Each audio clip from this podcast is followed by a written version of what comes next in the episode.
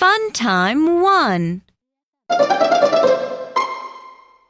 George put a huge bird in a small cage. The bird was in a rage. George bought a large cage and put it in the large cage.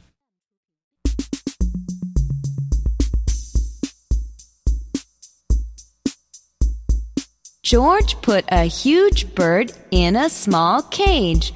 The bird was in a rage. George bought a large cage and put it in the large cage.